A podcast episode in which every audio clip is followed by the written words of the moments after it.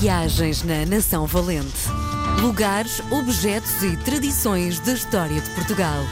Com Helder Reis. Quarta edição da Nação Valente, lugares, objetos e tradições da história de Portugal com o nosso grande Helder Reis que se junta à RDP Internacional. Olá. Seja bem-vindo, Helder. Olá. Bom, antes de entrarmos propriamente no assunto que eh, nos eh, traz a edição de hoje, eh, tu que conheces bem Portugal, por inerência de funções de andar de norte a sul com, com a RTP às costas, a pergunta que te faço é: para a inspiração deste, deste livro, porque no fundo tens que trazer lugares, histórias. eh, o norte do país é muito mais rico que o sul, não é? Olha, olá a todos.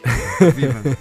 Eu acho que numa primeira leitura nós somos eh, eh, rapidamente conduzidos a isso.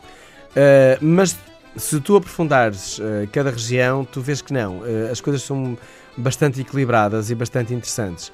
Às vezes o que muda, por exemplo, se nós compararmos um Alentejo com o Minho, o Minho eh, é tudo muito mais, como se diz aqui no Norte, à beira, não é? Sim. as, as- as cidades e as terras estão muito mais perto umas das outras, o que parece que é muito mais, não é? O Alentejo é mais espaçoso, é mais. Mas não deixa de ter eh, imensas, eh, imensas curiosidades e, e, eh, e sítios a visitar e aldeias, então castelos incríveis. Portanto, eu, eu encontro muita diversidade de norte a sul. Hum, acho que seria injusto dizer, dizer o contrário. Provavelmente há mais concentração no norte, que sais de uma autoestrada, em 10 minutos estás noutro sítio onde vale mesmo a pena parar. Uh, e isto estar mais perto traz isso. Mas uh, acredita, se fores ao Algarve, vais-te surpreender. Muito bem. Hoje decidiste eh, tropeçar na Sé do Porto. Eh, eh, para já, conta-me lá, este edifício o que é, concretamente? Olha, é, é um dos edifícios mais icónicos da cidade do Porto, a par provavelmente da Torre dos Clérigos. É dos, a Torre dos Clérigos que já foi o edifício mais alto do nosso país, mas continua a ser um edifício muito vistoso na cidade do Porto. A, a Sé do Porto é um sítio que se vê porque fica num alto eh, e, e, eh, e está perto da ponte que, hoje, que une pa- para Gaia, da ponte Luís I. Hum, é um edifício imponente porque está alto, porque, porque é um românico incrível hum, e, e, acaba por ser um postal. Tu vais ali à Sé e tens um miradouro brutal para o Rio Douro. e para as caves e, para o casario do, do Porto tradicional, que é assim é incrível. São milhares de pessoas que vão ali à Sé do Porto e ao Miradouro. hum, Diz uma coisa, isto foi eh, construído naquela localização por algum motivo estratégico?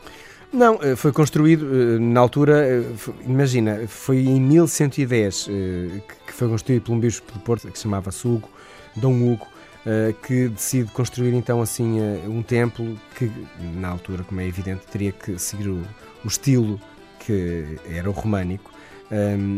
Às vezes, eh, estas igrejas, eh, por serem mais fortificadas e porque vivíamos em tempos mais aflitivos, acabavam por ser eh, quase que fortes também de defesas e de população e de afirmação também do poder do poder da cidade, não é?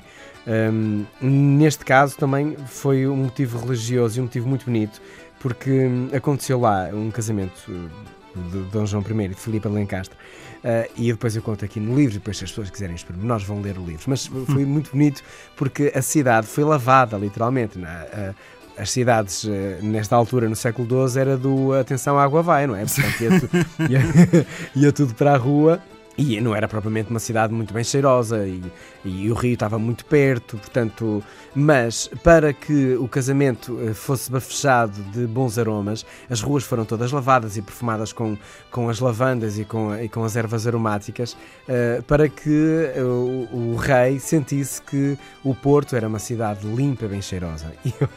E, e- e é. Assim, o, o Porto é uma cidade, tu vais por aquelas ruas mais estreitinhas da Será que é o Porto?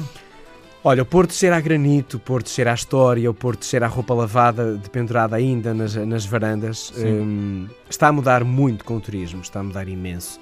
Mas isto ainda se encontra. Quem conhece ali uma rua escura sabe que está ali na- numa zona autêntica da cidade do Porto. Hum, Deixa-me só puxar a conversa um bocadinho para trás. Porquê é que eh, o casamento foi feito na Nacé?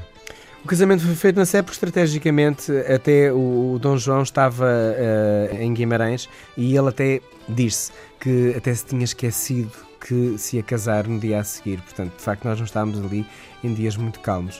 Uh, mas porque estrategicamente estava, estavam a norte e a norte, e a norte aconteceu. Sim. E também escolhi a Sé eh, porque eu vivi nesta Sé eh, oito anos da minha vida. Uhum. um, sendo seminarista, todas as nossas grandes celebrações aconteciam na Sé do Porto. Sim. Portanto, eu, eu cantei lá, eu fui lá seminarista, e uh, eu fui lá quase padre, fui instituído acólito lá.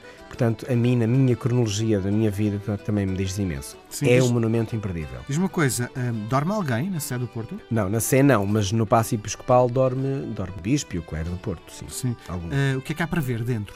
Da Sé do Porto? Sim, o que é que é imperdível? Oh, é tudo. É, aquilo tem um altar de prata incrível, tem muitas assinaturas de Nazoni, tem uma escadaria impressionante, tem um claustro colossal, tem um museu de arte sacra que é mesmo valer a pena. Uh, eu gosto muito de românico, porque acho que convida muito ali a uma reflexão mas depois, como é evidente, vão sendo acrescentados estilos na ACE, uh, o que a torna também muito bonita e muito especial. Um, mas o altar de prata provavelmente é. Já viste que é um, um toda uma capela construída em prata, é, uma, é de uma. É de um poderio para ti, é, é, mesmo muito bonita. E uma rosácea incrível. Tu entras lá dentro, olhas para todos os lados e vais adorar. Diz-me outra coisa, eh, vais de vez em quando para refletir? Uh, a C, eu, vou, eu vivo em Gaia, vou pouco ao Porto porque o Porto tornou-se bastante longe devido ao trânsito, uhum. mas eu gosto muito de entrar em igrejas, particularmente Sim. vazias. Sim, pensas em quê? Penso na minha vida, naquilo que fui, naquilo que quero projetar. Eu sou um homem espiritual, uh, estou menos ligado à igreja, mas acho que a espiritualidade e a ligação a esta minha essência católica ajuda-me imenso a serenar a minha vida. Uhum. É, não és ansioso por natureza, então, não é? Não, não sou muito ansioso. Sim. Diz-me uma coisa, quando entras, pedes o quê? Olha, peço para mim, peço objetividade, serenidade, humildade, porque rapidamente a nossa vida leva-nos a, ser, a, não sermos muito humildes. Uh, que, que, é uma coisa diferente de ser subserviente, mas peço humildade, algum discernimento e depois uh, procuro muito lembrar-me de, de quem me acompanha no caminho. Muito bem. Nós voltamos a conversar na próxima semana, Helder. Um abraço, até para a semana. Um coração. Viagens na Nação Valente. Lugares, objetos e tradições da história de Portugal. Com Helder Reis.